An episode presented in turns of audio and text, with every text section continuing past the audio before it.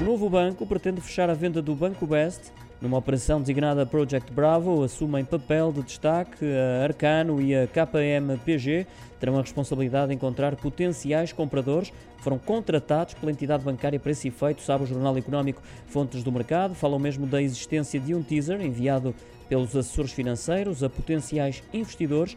As reações têm sido positivas porque há quem considera a operação muito interessante e, portanto, suscetível de atrair vários interessados. Os capitais próprios do Banco Best rondam os 82 milhões de euros e uma vez que a banca transaciona abaixo do valor contabilístico, os números do eventual negócio deverão rondar os 60 milhões de euros. É um tema em evidência na edição de hoje do Jornal Económico que já se encontra nas bancas.